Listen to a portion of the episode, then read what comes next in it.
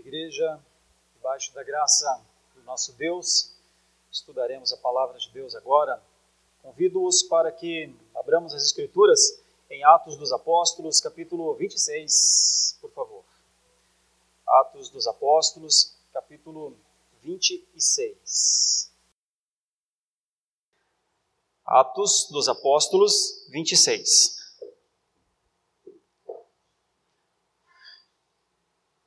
Nosso objetivo nessa noite é falar sobre o seguinte tema: a diferença bíblica, a diferença bíblica entre religiosidade e remissão. E quando se fala de diferença entre um e outro, também numa perspectiva de avanço da religiosidade para a remissão. Isso no texto de Atos, capítulo 26, até o versículo 23. Então eu faria a leitura desse texto. Eu gostaria que os irmãos, ao acompanharem a leitura, pensassem que nós vamos pensar sobre esse tema. Vamos pensar sobre a religiosidade, o que é ser alguém religioso e o que é ser alguém redimido. E, ao final, vamos tentar aplicar porque veremos aqui que enquanto Paulo viveu a sua religiosidade, ele mantinha-se com os princípios fariseus, e ele era um fariseu, ele disse: Eu fui, e também foi um perseguidor da igreja. Então, ao mesmo tempo, fariseu e facínora, porque a perseguição de Paulo implicava até mesmo tirar a vida dos cristãos. Então, com dois Fs aí, dá para entender o que é um homem religioso, como Paulo se diz dele mesmo, né? Um fariseu fascínora. E vamos perceber também que a partir do momento que ele diz, mas houve uma remissão, tem uma marca na minha vida, tem um divisor de águas na minha vida, é quando ele começa a considerar-se um redimido. E então nós veremos três coisas nós veremos a conversão, nós veremos o comissionamento e o compromisso. São três Cs. Fácil de pegar mnemonicamente. Vamos ler o texto? Começa no versículo 1. A seguir, Agripa, dirigindo-se a Paulo, disse: É importante eu falar uma coisa rápida aqui, porque Paulo está entre julgamentos e está difícil a vida de Paulo. Paulo já testemunhou diante de Félix, governador da província, governador substituto da província. E quando Félix saiu da, da, desse posto, é, veio outro, Festo, e ele de novo testemunhou, e os judeus ali pressionando, pressionando, e então, é, logo a seguir, vem o rei, o rei Agripa, ele vem para essa região da Cesareia, onde Paulo está, para, na verdade, participar das comemorações, das festividades da posse do, do governador local, o Festo. E é nesse momento que Festo diz: Agripa, eu estou com um problema aqui. Tem um homem preso aqui, mas eu não estou achando crime nele. Ele apelou para César. Mas como é que eu vou mandar esse homem sem uma acusação, pelo menos? E quando eu o chamo para conversar, não vejo nele mal suficiente para que seja preso ou mesmo morto, como os fariseus o querem. Então Agripa vai conversar com Paulo.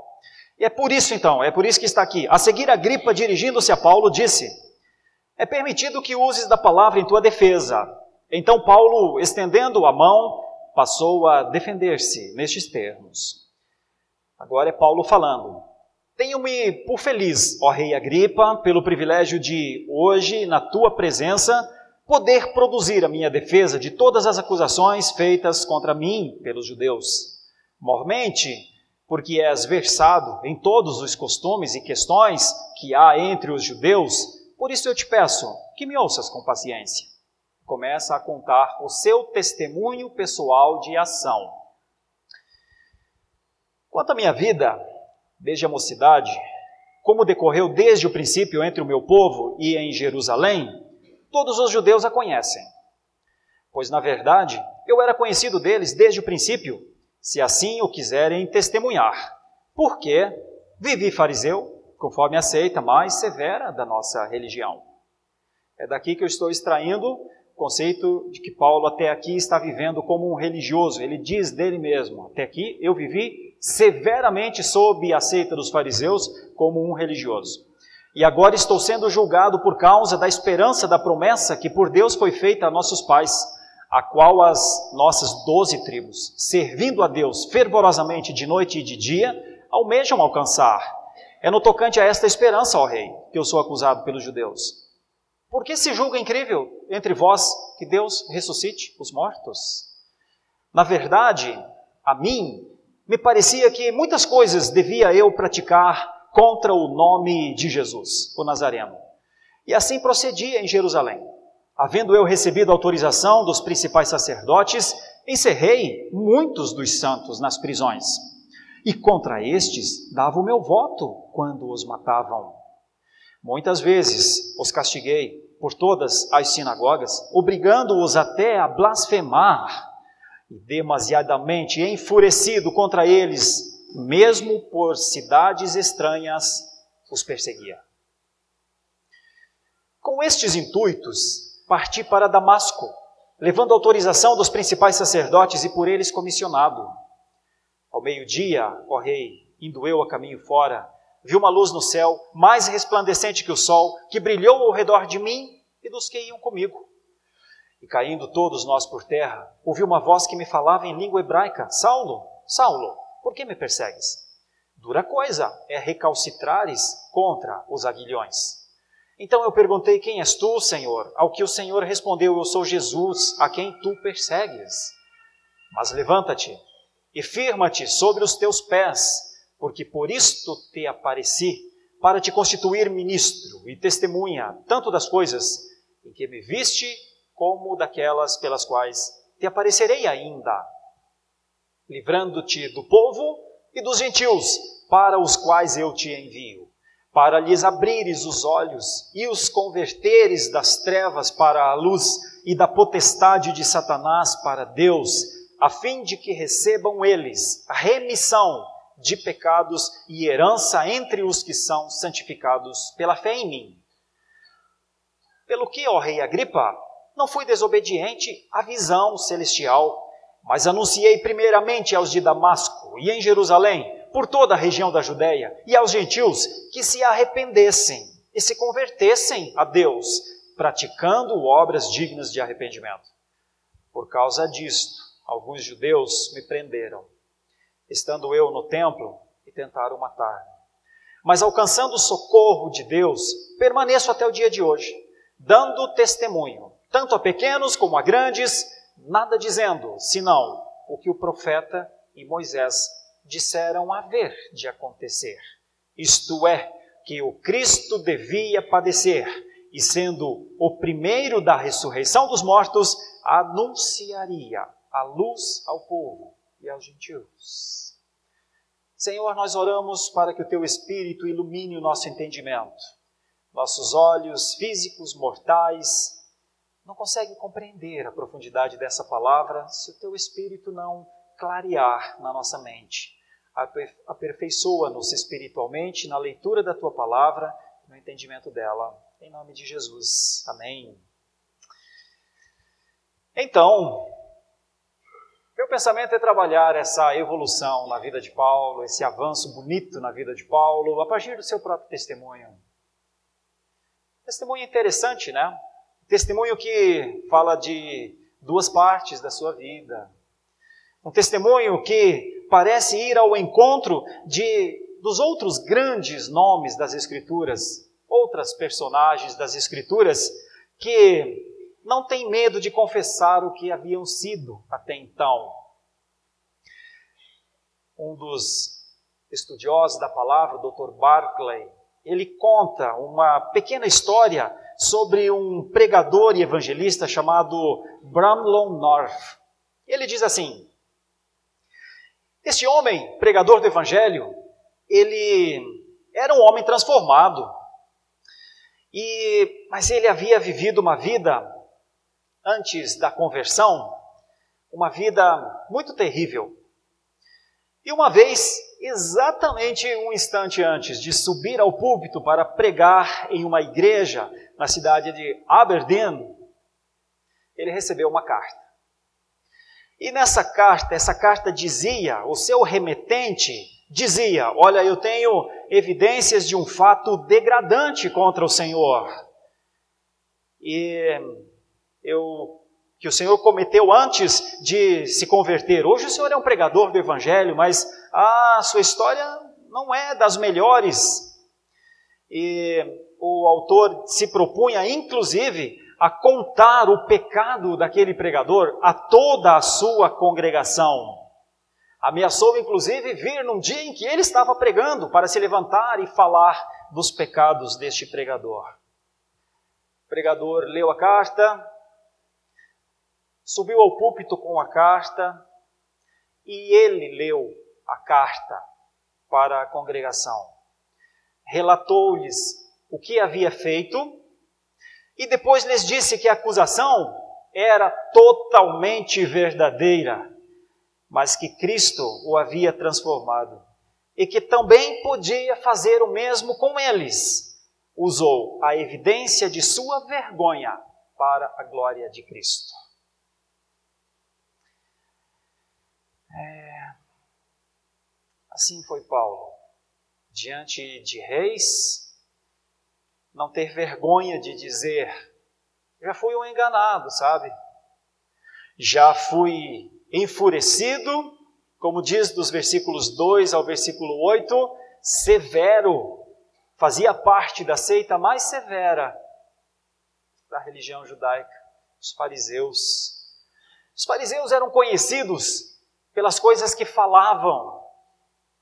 Jesus repreendeu muito os fariseus, como dizendo: Puxa, como vocês falam bem sobre como devem ser as coisas, que pena que vocês não são o que vocês dizem e querem que as outras pessoas sejam.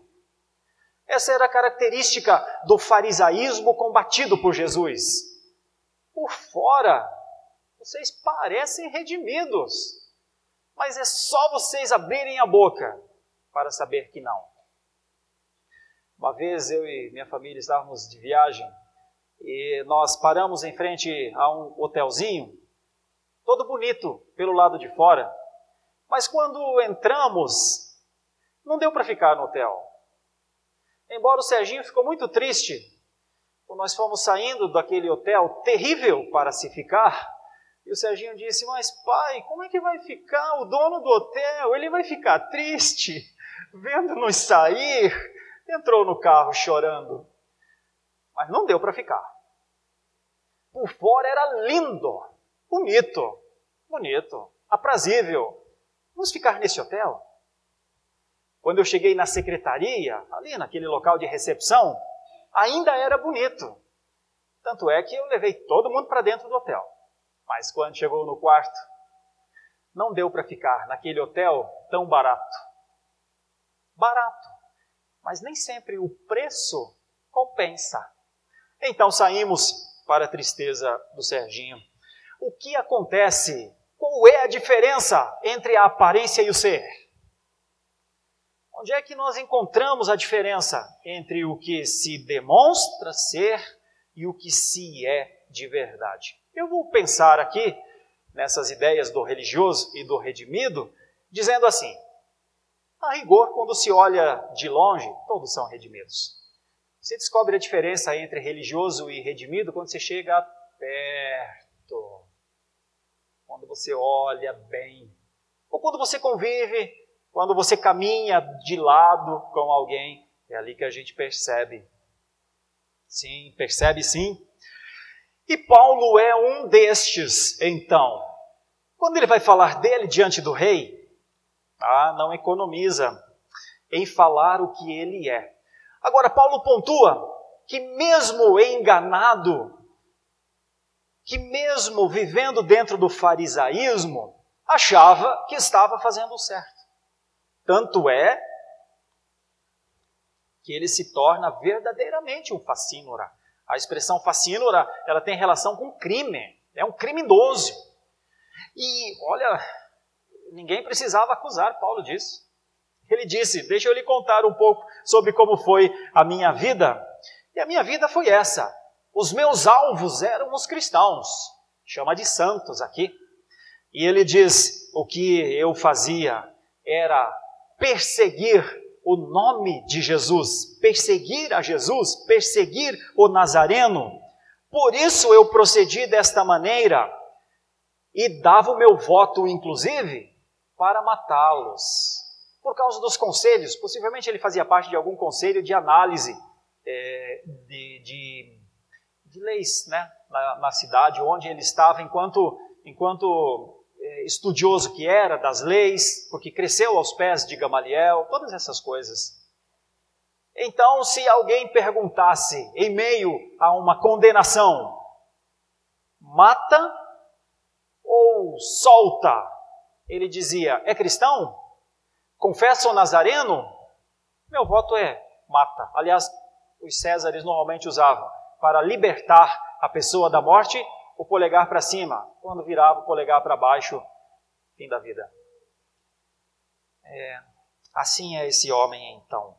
Ele diz que lhe parecia que tinha de fazer isso. Então ele é literalmente um sinceramente enganado. Ele é sincero, mas está errado na sua sinceridade. De forma que a sinceridade sem o discernimento não tem nenhum valor diante de Deus. E é nesse sentido que ele diz a última coisa que eu falo dele aqui nessa parte. Ele diz: Eu castigava-os. E fazia aos cristãos talvez uma das coisas mais terríveis para um cristão: blasfemar. Blasfemar é negar, blasfemar é dizer abertamente ou publicamente alguma frase ou, ou demonstrar alguma coisa contra Deus. Provavelmente ele fez isso com os crentes mais, mais picafumos da sua época, assim. Aqueles que pensavam, não, entre viver e negar, eu dou uma negadinha aqui, digo que né, eu não estava tão seguro assim da fé e fico vivo por mais um tempo. Mas é possível que eles não ficavam vivos por muito mais tempo, porque o alvo deste homem era, por sua fúria, perseguir. Bom, é isso que é Paulo. Você não gostaria de ter Paulo no seu círculo de amizades. Mas é aí que vem algo que vale a pena pensar. E eu vou gastar mais tempo, claro, nessa outra parte do versículo 12 para frente, porque isso vai até o versículo 11. Na sua religiosidade extrema, nós encontramos um fariseu fascínora. Mas quando Paulo vai falar da fé, quando ele vai falar do que lhe aconteceu, quando ele vai falar das características de um homem redimido, então ele começa a contar a partir daquele momento na estrada de Damasco. Ele, a primeira coisa que ele fala é da sua conversão, que vai dos versículos 12 ao versículo 14. E ele conta assim: foi um dia, era o meio-dia, você conhece a história, uma luz no céu, resplandecente como o sol, brilhou, todos viram isso, todos caímos em terra, mas ele não diz ouvimos uma voz, ele diz ouvi uma voz que me falava em língua hebraica: Saulo, por que me persegues? Dura coisa é recalcitrares contra os aguilhões.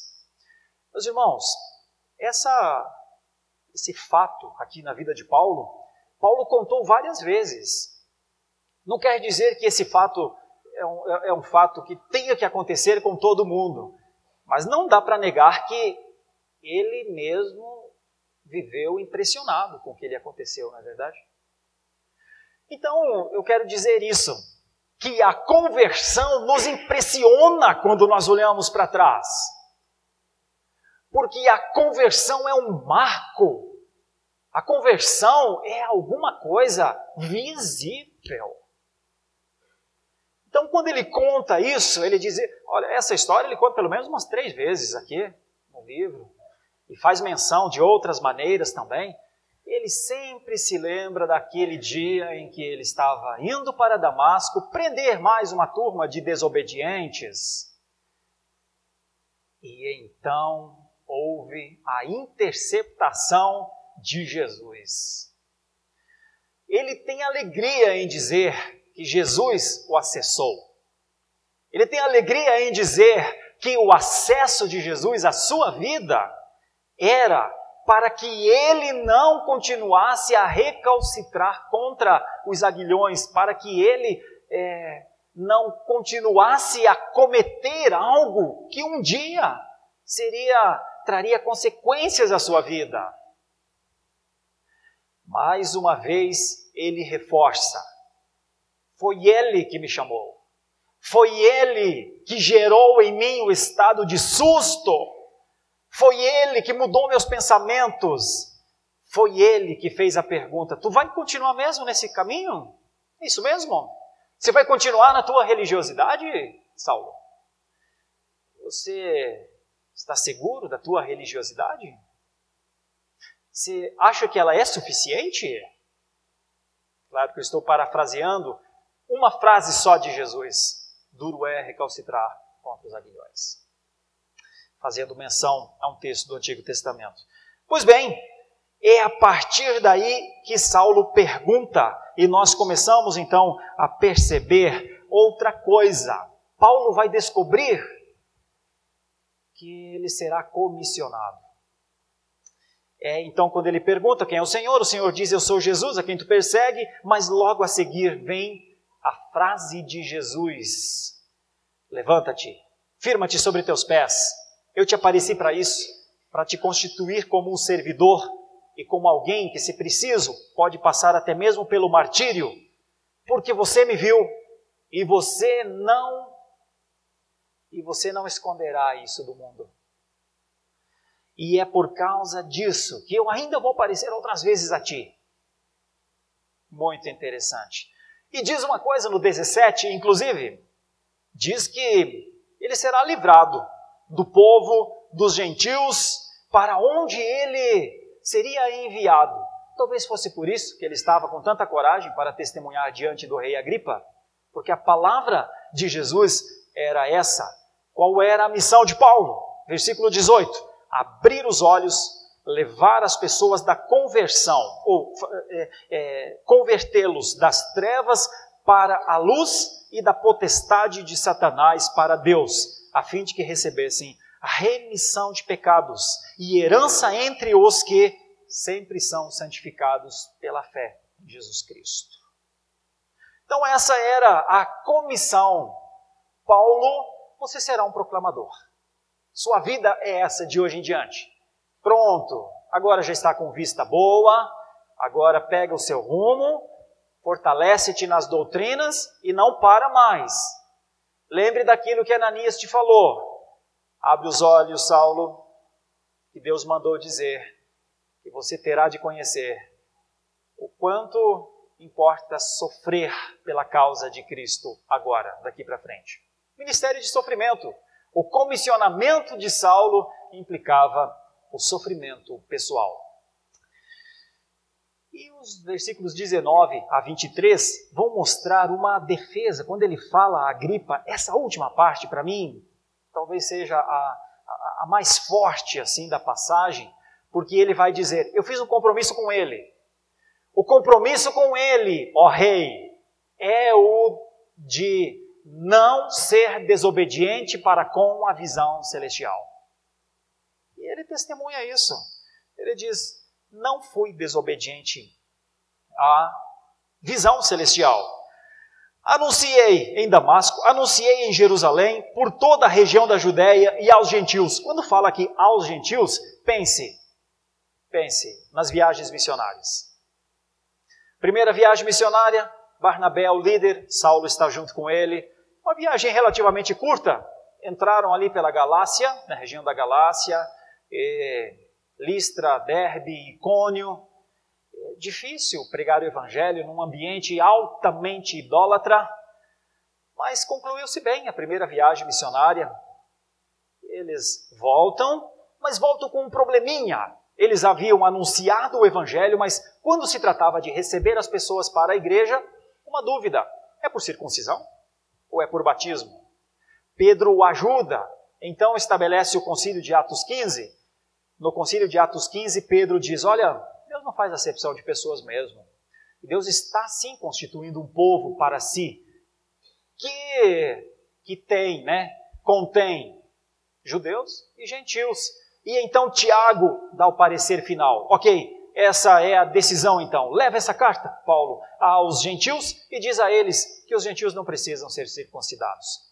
Ah, dali a pouquinho então, Paulo diz: Barnabé, vamos fazer a viagem de novo. Vamos confirmar os irmãos.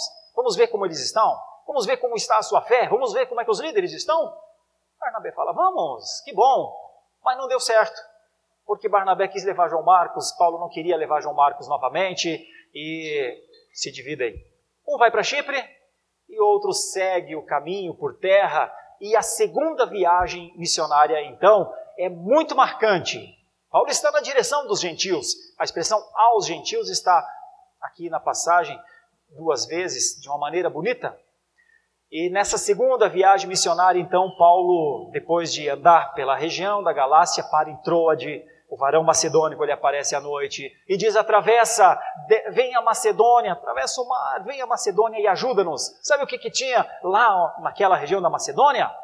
Todas aquelas cidades que Paulo depois escreveu cartas: Tessalônica, Colossos, Filipos, Corinto e até mesmo Atenas, na Grécia. E ele vai. É a segunda viagem missionária de Paulo. Barnabé não está com ele, quem está agora é Silas e também Timóteo. E certamente Paulo então tem uma viagem grande, a segunda viagem missionária. Volta para Jerusalém, fica um tempo, faz a terceira viagem missionária. É isso que ele está querendo dizer aqui aos gentios. E então, quando ele faz a terceira viagem missionária, já não é só o anunciador da palavra, já é aquele que as pessoas haviam cultivado seu ódio, sua raiva. Por isso a terceira viagem missionária também foi difícil. Mas ele continuou também e concluiu a terceira viagem missionária. A quarta viagem é uma ida a Roma. Ele havia pedido: me mandem a César. Então ele está testemunhando, antes de ir a Roma, ele está testemunhando aqui ao rei Agripa o que era esse compromisso com os gentios. Por que é que ele estava comprometido com, com esse trabalho? Diz no versículo 20, então, e aos gentios que se arrependessem e se convertessem a Deus, praticando obras dignas de arrependimento. E aí ele diz: Olha, foi fazendo isso que eu fui encontrado pelos fariseus e as acusações começaram contra mim. Então, esse era o compromisso de Paulo, mas veja o testemunho que ele dá quando ele diz que, mesmo quando eles tentaram matá-lo, no versículo 22, ele testemunha: Mas eu obtive o socorro, o socorro de Deus. O socorro de Deus. Por isso eu permaneço até o dia de hoje, Rei.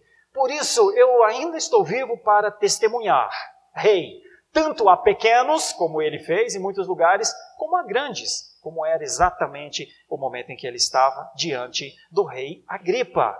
E ele usa uma palavra, por isso que eu digo que é importante essa, esse passo da religiosidade para a remissão, porque ele diz: o meu foco é nada dizer, senão o que os profetas e Moisés disseram, que Cristo devia padecer e, sendo o primeiro da ressurreição dos mortos, anunciaria a luz ao povo e aos gentios. Segunda vez que usa a palavra gentios. Então, meus irmãos, esse é o testemunho pessoal de Paulo o testemunho de que por um tempo ele viveu sob uma religiosidade escravizadora. E depois viveu um outro tempo, um tempo livre, sob a palavra daquele que o redimiu. Qual uma diferença significativa, visível entre a religiosidade e a remissão. Vamos trazer isso para os nossos dias, uma vez explicado o texto. Vamos trazer isso para a realidade da nossa vida? Hoje também existe o homem religioso e o homem redimido. Quando eu falo homem, estou querendo dizer a pessoa. Isso nunca mudou, sempre existiu. Enquanto existir mundo físico, esse contexto que nós estamos aqui vivendo, sempre existirá. Mas eu quero falar um pouco sobre esse homem religioso. Será que você conhece algum homem religioso, alguma mulher religiosa, uma pessoa religiosa? Deixa eu lhe falar um pouco sobre as características para lhe ajudar. Estou aplicando a mensagem para que isso possa ser útil à sua vida. O ser religioso a pessoa religiosa normalmente é uma pessoa que aparenta ser uma pessoa de bem, mas você não pode errar com ela. Você não pode fazer nada com ela que seja alguma coisa reprovável aos seus olhos, porque é muito possível que apareça toda a sua fúria. É, as pessoas religiosas, elas normalmente elas avaliam muito bem as outras. E no, na sua maneira de pensar, praticamente ninguém atinge, a não ser amigos muito próximos, amigos, é, amigos muito chegados. Mas no geral, normalmente as pessoas, aos olhos de um religioso, são muito ruins. E eles sempre esperam o pior delas porque eles fazem o pior para elas. Pessoas religiosas, se você conhece alguém, você precisa orar por ela. Você não precisa se afastar de alguém religioso, não precisa abominar. Provavelmente ele ou ela, religioso ou religiosa, já é abominável ao Senhor por conta das suas práticas. Mas você não é juiz do religioso todo homem ou mulher religioso ou religiosa, legalistas no caso, são alvos de evangelização. Esse é o pensamento reformado. O pensamento reformado sempre agiu na direção do povo gentílico, sempre agiu na direção do povo mais fraco. O religioso, a religiosidade, ela está em todas as pessoas. É a semente da religião dentro das pessoas. Mas Existem práticas que instituições religiosas desenvolvem que pessoas assimilam de uma maneira, como Paulo, que ainda era Saulo. Olha, o farisaísmo era severo, mas de repente Paulo também o era. E mais do que a severidade dos fariseus, ele se tornou um criminoso. Ou seja, a religiosidade é aquele zelo sem entendimento que no fim faz um mal terrível à própria pessoa. Então tem duas coisas. Se você conhece alguém assim, não o odeie, mas te preocupe com ele ou com ela. Não erre diante dele ou dela, porque quando isso acontecer, você conhecerá quem é o religioso ou a religiosa. Não se engane, a religiosidade é uma aparência de piedade. A religiosidade é uma demonstração externa de piedade. Quando se olha de longe, não se vê religiosidade. Mas quando se caminha perto, se ouve o som da voz, se vê como as pessoas digitam, quando se vê como elas pensam, então você consegue, se você quiser, se for alvo, se você entender que pessoas assim podem ser a pessoas alvos de evangelização, vale a pena pensar. Veja, eu estou falando pela terceira vez. Nossa função não é nem denegrir, nem apontar, mas discernir. Os cristãos não precisam viver enganados. Os cristãos podem fazer a leitura adequada do que está acontecendo ao seu redor. Quando eles fazem o diagnóstico mais apropriado, eles têm condições de agir com maior assertividade. A religiosidade é uma coisa extremamente negativa. A religiosidade não produz vida. A religiosidade, a religiosidade produz cansaço, opressão, faz com que pessoas vivam o tempo inteiro fora das suas condições naturais de vida, normalmente fazendo pelos outros normalmente esperando a aprovação dos outros. Toda pessoa muito religiosa normalmente espera muito apreciação dos outros. E quando não vem, ah, esse também é um motivo para a sua fúria aparecer, os seus juízos. Você já deve ter percebido a dificuldade de uma vida de aparências. Vamos pensar no outro lado? Se o religioso é isso, normalmente alguém difícil de lidar, normalmente alguém que o seu desequilíbrio aparece logo, normalmente alguém que você não pode dizer alguma coisa que vá contra as suas expectativas, o redimido não é assim. Sabe por quê?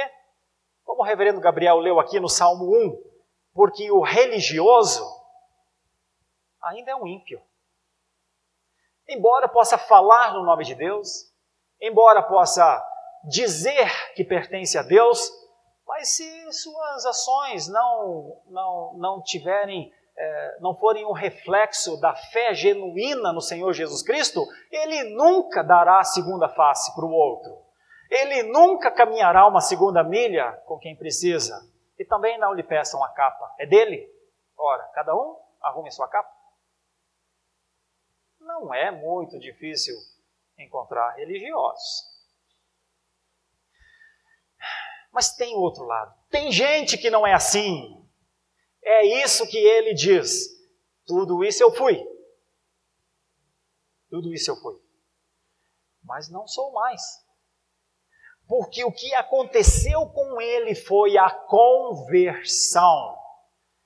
Todo religioso precisa passar pela conversão, pelo autodestronamento, precisa passar pela humilhação, precisa passar pelo, por sentir o gosto da humilhação, precisa passar pelas dores que passa alguém que vive com as marcas de Cristo, pregando ou vivendo ou testemunhando o Evangelho e sendo perseguido por isso e sendo atacado por isso.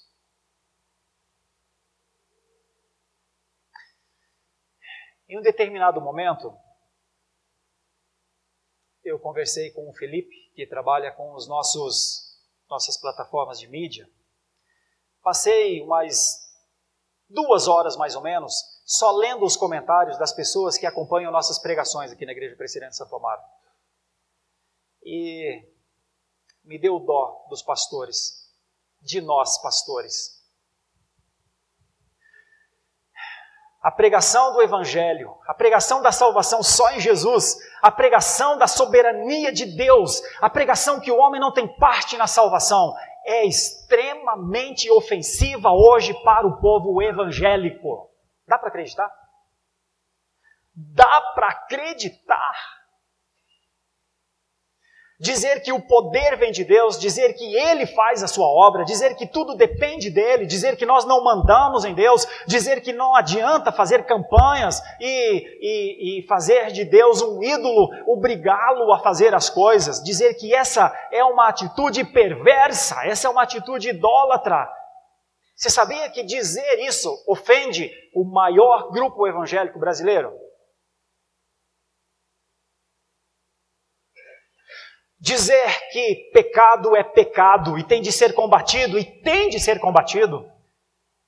Dizer aos conselhos das igrejas, dentre elas da Igreja Presbiteriana do Brasil, que sejam fortes, que sejam serenos, que sejam justos, que ajam com amor e com misericórdia, mas que não atirem a justiça no lixeiro que está lá dentro da reunião do conselho. Dizer a eles que ajam com responsabilidade diante de Deus você sabia que falar isso é ser alvo de ataques? Que coisa, não? Você sabia que dizer que o homem precisa viver em constante busca para que Deus o santifique, para que Deus mude o seu caráter, para que ele, para que o ser humano consiga ser adorador pelo poder de Deus, e isso implica leitura das escrituras constantemente oração ao Senhor constantemente. Isso significa homens assumirem sua responsabilidade em casa, mulheres assumirem suas responsabilidades em casa, filhos assumirem suas responsabilidades como herdeiro das, das, das palavras dos profetas. Você sabia que isso ofende aos cristãos? De tal maneira que as maiores acusações, as maiores barbáries, os maiores palavrões vem dos cristãos. Eu tive compaixão. Eu olho para homens, o reverendo Daniel Santos está lá, é uma pessoa que eu sempre testemunhei aqui durante esses sete anos, meu amor cristão por ele, minha admiração por ele. Não precisa passar por isso. Olho para os nossos jovens pastores, outros que estiveram aqui, Gabriel, Erley. Nossos irmãos, como o reverendo Augustus, foi pastor dessa igreja tanto tempo, não precisa passar por isso. Então pedi ao Felipe, Felipe, por favor, retira. Não deixa mais que comentem. Vamos pregar. E aumentamos o nosso tom e continuamos a dizer agora, mais acentuadamente, que este país é um país idólatra por sua matriz religiosa fundamental e que os ramos do neopentecostalismo e do pentecostalismo são idólatras também e que na verdade se constituem apenas num neocatolicismo. São são apenas uma nova forma de idolatria. Ah, quando eles ouvirem, e se alguém ouvir exposições assim, eles vão procurar onde estão os comentários para poder matar-nos com a sua fúria. Não tem onde comentar, terão de ouvir só. É um desafio. Mas falarão nos seus corações, falarão nos seus círculos de amizades, falarão nos seus WhatsApps e ah, todas essas coisas estou querendo dizer a você uma coisa muito clara e muito simples. A remissão faz com que um povo se separe da grande maioria, mas a sua voz, o seu grito, o seu clamor é incomparavelmente maior, porque ele está em missão. A conversão leva ao comissionamento. E o comissionamento leva ao compromisso. Uma vez convertido, aparecem os dons, os talentos, aparece a bondade, a generosidade, o amor, a fraternidade, o perdão, a disposição para contribuir para um, um, um bem-estar melhor dentro de casa. Onde tem um redimido, sempre terá um pouquinho de água pura para beber. Onde tem um redimido, as suas palavras são agradáveis e doces ao nosso coração. Sempre onde há um redimido, você vê vida. Onde há um redimido, você vê esperança. Onde há um redimido, você vê o, o, sorriso como quem diz: Eu sei o que me aconteceu. Eu vivo pelo que me aconteceu. Eu caminharei pelo que me aconteceu. E diferentemente dos religiosos, sua vida não é uma vida de fúria. Sua vida é uma vida de sofrimento. Bom, é isso que Paulo fala dele. Você conhece algum redimido? Você convive com algum redimido? Ore por ele. Ore por ele, porque a vida dos redimidos nos dias atuais são extremamente difíceis de serem vividas. Eles precisam de oração dos irmãos, das irmãs, a sua, provavelmente. Bom, Paulo era isso. Paulo ensina isso. Esse é o seu testemunho pessoal de ação. Note que eu usei duas vezes a expressão: Você conhece alguém assim? Você conhece alguém religioso? Ore por ele. Você conhece alguém redimido? Ore por ele. Mas eu não encerraria essa mensagem sem fazer uma aplicação pessoal. Nós não podemos sair dessas portas com a dúvida sobre se somos religiosos ou redimidos. Mas ninguém de fora vai dizer isso. É a nossa consciência que precisa dizer isso. Então é a nossa consciência que nos diz se temos vivido uma vida de farisaísmo, de legalismo, de pode e não pode, de é ou não é, de juízos aos outros e de perseguição. É a nossa consciência que nos mostra isso.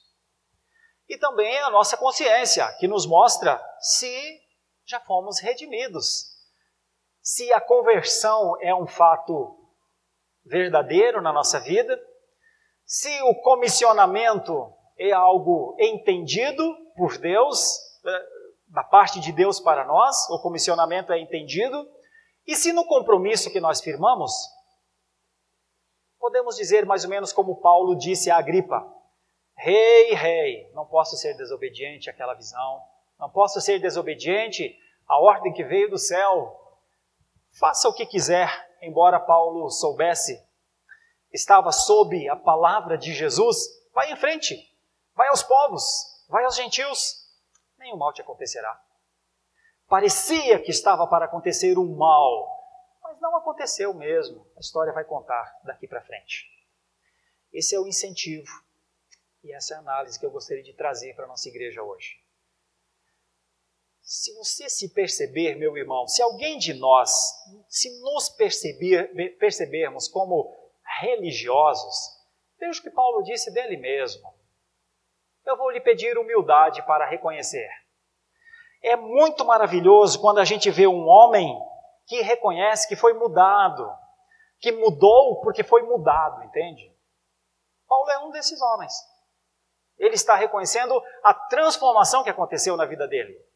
É muito maravilhoso quando nós vemos um homem que é tornado, quando eu falo um homem, é um ser humano, quando ele é tornado um serviçal da glória de Deus. Ele já não se importa mais tanto com a sua honra, não se importa mais tanto com o que vão pensar dele, não se importa tanto mais com os julgamentos, não se importa mais tanto com as palavras duras, muitas vezes. Pode sofrer, pode ficar triste, mas sabe que foi chamado, foi chamada para ser uma testemunha. Um homem que aprendeu a obediência. Obediência é algo aprendido, não é algo instantâneo. Mas ele disse: Eu aprendi isso. Não posso ser desobediente àquilo que foi o ensino do meu Jesus. Que o Senhor Deus, com a sua graça, olhe por nossas vidas. Que esses dois essas duas palavras, esses dois conceitos, possam nos ajudar biblicamente na nossa caminhada cristã. A religiosidade é sempre negativa, mas a remissão é sempre positiva. Todo aquele que é escravo da religiosidade é sempre um preso. E aquele que foi redimido é sempre uma pessoa livre. Então veja a diferença. Todo aquele que fica debaixo de leis e, a, e quer aplicar as leis aos outros, em algum momento as pessoas se apartarão dele ou dela. Porque é impossível ficar com alguém assim muito tempo. Mas aqueles que viverem a remissão pensando no outro e não em si, provavelmente as pessoas dirão: fica um pouco mais. Como é boa a sua palavra. Fica um pouco mais. Nosso Deus e nosso Pai, nós oramos rogando ao Senhor, o Senhor nos o discernimento, que a tua palavra eh, impacte o nosso coração e que a sua voz, que está aqui nas Escrituras, não é nada audível e fora das Escrituras, mas que essa tua voz encontre eco na nossa vida, de todos nós. Porque, Senhor, nós já percebemos que a religiosidade não agrada ao Senhor, porque ela não tem base na fé. Não na fé verdadeira, a fé em Jesus Cristo, mas a remissão. O redimido vive por fé. Então, enquanto um vive por obras, outro vive por fé. Abençoa-nos, Senhor, com a tua graça. Perdoa-nos. Perdoa os nossos pecados. Senhor, nós necessitamos que o Senhor nos conduza no teu triunfo sob o teu triunfo, sob a tua vitória, para que, como povo, continuemos a nossa caminhada para a tua glória. Senhor, todos nós temos pecados, todos nós, humanamente falando, lutamos contra os nossos pecados, mas, mesmo em meio aos nossos pecados, aparece o homem religioso ou redimido. E bom é saber que nós podemos analisar essa situação de uma maneira objetiva, pelos frutos. Nós podemos olhar para a nossa vida e ver se há ou se não há. E como é que nós vamos enganar a Ti, Senhor? Nós podemos nos enganar a nós mesmos se quisermos. Paulo foi sinceramente enganado por um bom tempo, mas aquela luz que veio do céu parece não ter iluminado só aquele lugar onde Paulo caiu mas também o seu entendimento. Ajuda-nos também assim, é a nossa oração, para que possamos viver a piedade que te glorifica. É a nossa oração, em nome de Jesus. Amém e amém.